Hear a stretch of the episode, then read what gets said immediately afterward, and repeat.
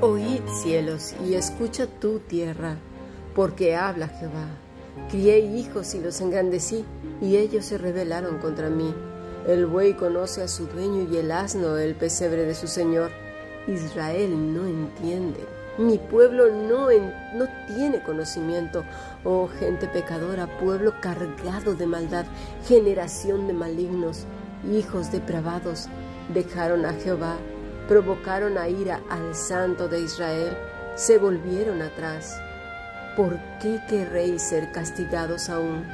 ¿Todavía os rebelaréis? Toda cabeza está enferma y todo corazón doliente.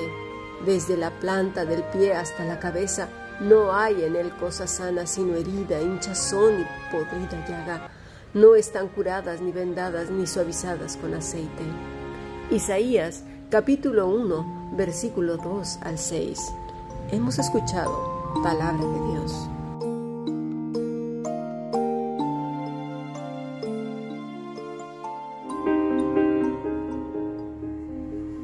La Fundación Bíblica te invita a participar tanto de esta aula internacional hoy apegados a él, como a sus cursos online en mol.fundacionbiblica.com. También adoración de siervos todos los martes a las 7.30 de la tarde España a través de nuestro canal de YouTube. Para cualquier información escribe a fundacionbiblica.gmail.com. Aprendamos juntos del Maestro. Te esperamos.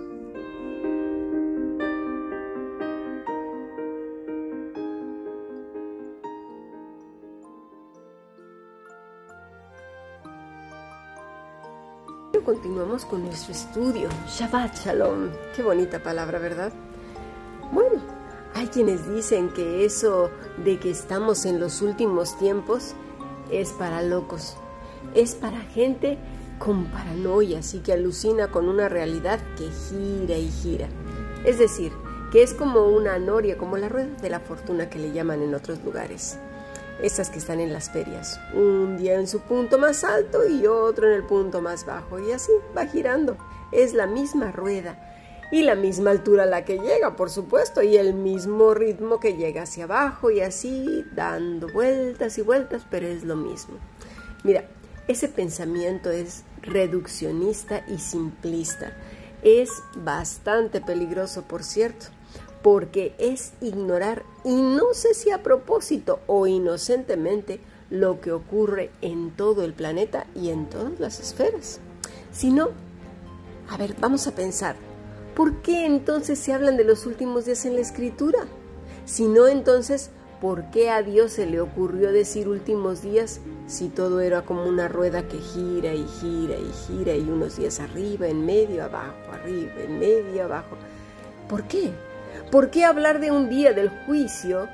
Que además la misma palabra ya nos habla de un final y no de varios juicios según la rueda como gira, ¿no? En un cuarto de la rueda es el juicio, luego arriba otro juicio y así. Es una tontería, ¿vemos lo absurdo que es pensar así?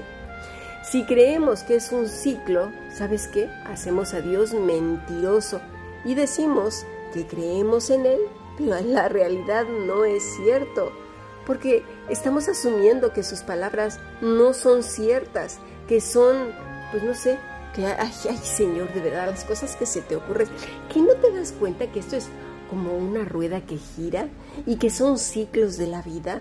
Ay, Señor, en serio, ¿eh? te vamos a tener que enseñar nosotros que somos finitos, que, que, tenemos un, un, tiempo nada más para estar en la tierra, que es como si fuera un soplido, y nosotros somos los que te vamos a enseñar a ti que nuestras cabezas ni siquiera desde el espacio se pueden distinguir, ni siquiera como la cabeza de un alfiler.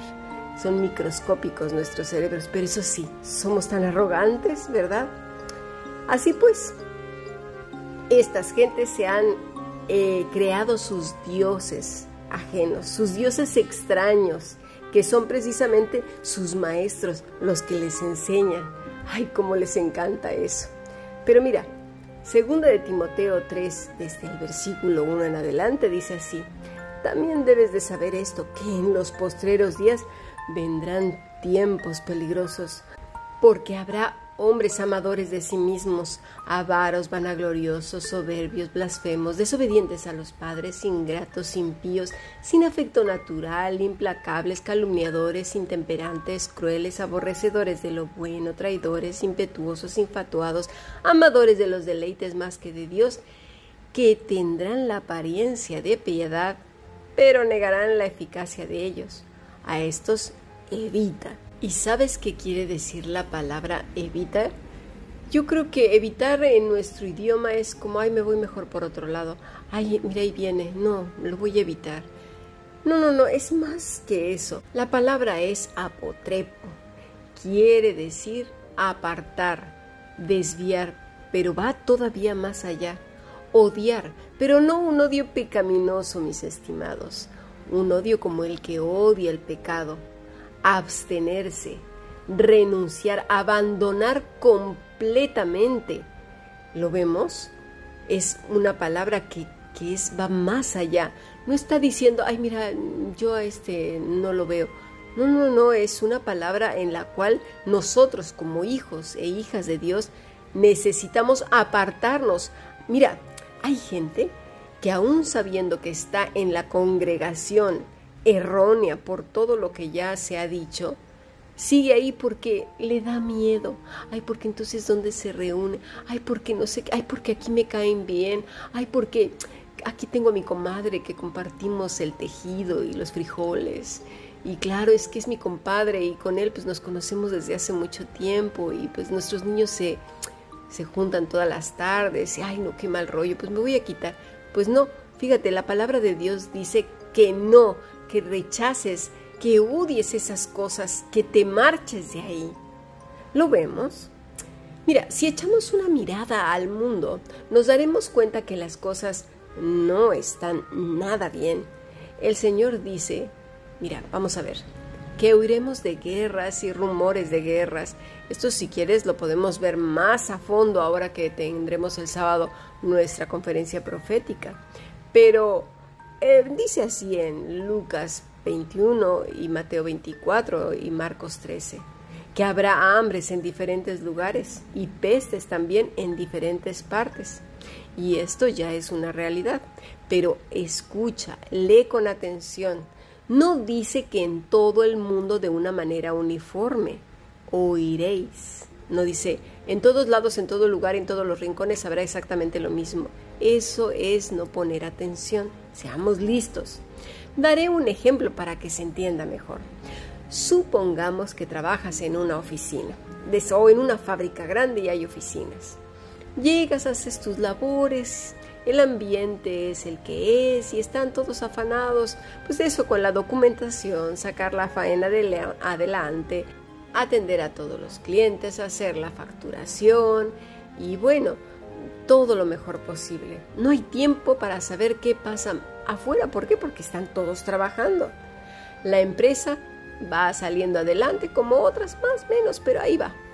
Pero justo al lado de vuestra empresa hay una pequeña colonia de indigentes que vive en una quizás en una edificación abandonada.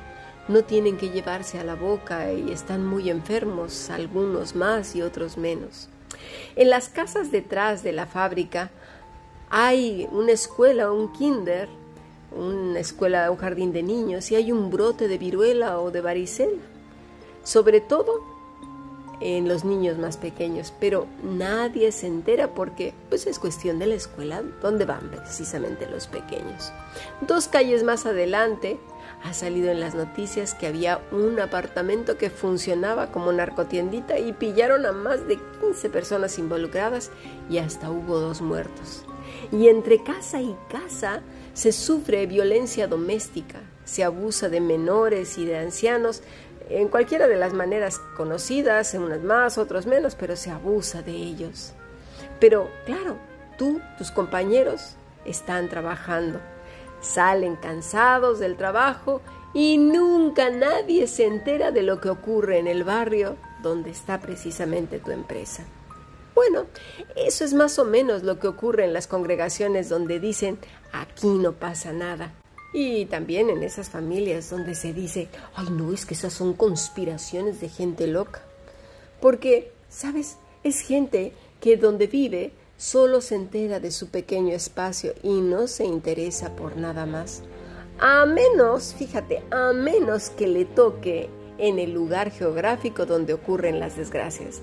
Entonces sí que dirían, ¡ay, son los últimos tiempos! Pero mira, una visión global y espacial, estoy hablando del espacio, ¿eh?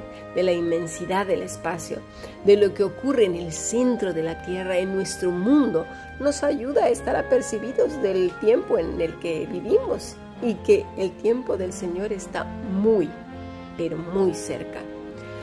Los tiempos de hombres amadores de sí mismos, y esto no solo es para los que se nutren de la alabanza, admiración y sumisión de sus congregantes, sino también de los congregantes, porque han levantado ídolos. Sí, ídolos, pues de los líderes que le siguen, llámale como quieras, porque ahora hasta se llaman que es que apóstoles, que es que los mega ungidos, que, no, bueno, se han inventado cada cosa con unas imaginaciones más marcianas pero bueno, sí, gente que se deja adorar y el que adora. los que les encantan que les sirvan y el que sirve. Los que les encantan que les obedezcan y el que obedezca. Los que les encantan que les rindan y el que rinden. Y así son capaces de matar por ellos.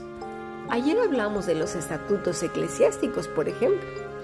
Eso no es ni de chiste lo que nace en la iglesia de Cristo.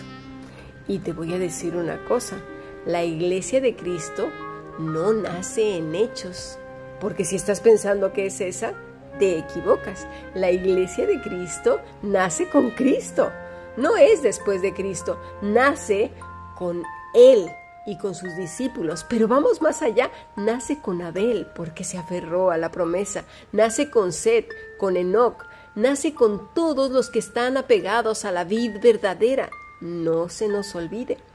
Y en ninguno de ellos vemos ritos, estatutos y asuntos de tal rigor que se sobreponen por encima de Dios mismo.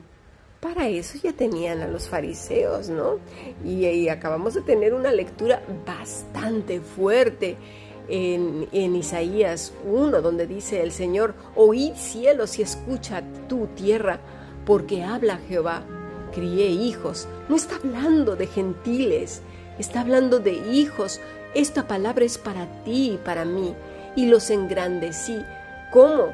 Con Cristo. Pero resulta que muchos se llaman cristianos y de cristianos no tienen nada. Dice, y se rebelaron contra mí. El buey conoce a su dueño y el asno, mira lo que está diciendo el Señor, y el asno el pesebre de su Señor pero Israel no entiende, mi, mi pueblo no tiene conocimiento. Estamos estudiando las escrituras, pongamos atención aunque nos lleve toda la vida, da igual para qué queremos leer de corrido la Biblia y estar presumiendo que la leemos cinco millones de veces cada microsegundo, fardándonos unos y otros. Mira lo que dice el Señor, oh gente pecadora, pueblo cargado de maldad, generación de malignos, hijos depravados, dejaron a Jehová, provocaron a ira al santo de Israel, se volvieron atrás. ¿Por qué queréis ser castigados? ¿Todavía os revelaréis? Toda cabeza está enferma y todo corazón doliente. Pero ¿por qué lo está diciendo el Señor? Pues ¿por qué? Porque la gente se ha hecho ídolos y se ha postrado delante de ellos. Ya hemos visto qué es hacerse ídolos.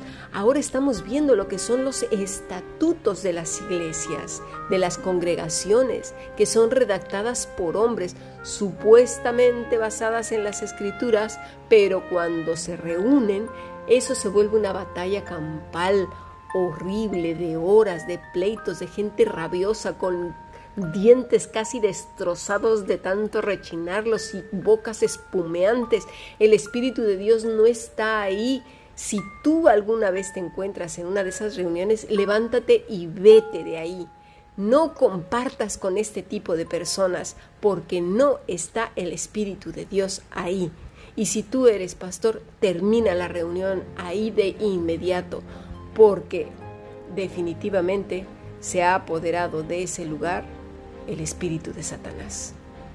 Termina la reunión, preferible que se acabe, pero no puede estar eh, dirigiendo o, manteniendo una reunión una persona rabiosa, contenciosa, aún diciendo que es de parte de Dios. Pues mira lo que dijeron los fariseos, no según se rasgaban hasta las vestiduras diciendo que era por Dios cuando eran realmente sus propios intereses esos alegatos tan terribles que se celebran pues en reuniones intestinas donde se pelean, discuten y eligen gentes, se ponen, como lo dije, rabiosos, furibundos, guiados por un espíritu maligno y no por el espíritu de Dios.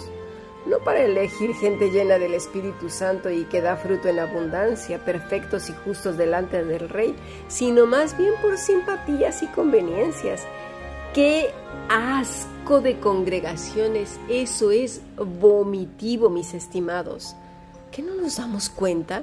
¿Acaso Jesús contendió con sus discípulos cuando los eligió? ¿Verdad que no? Pongamos atención en las escrituras, no leamos de corrido, pidámosle al Señor que nos dé entendimiento. Vamos a pasar a nuestro siguiente podcast.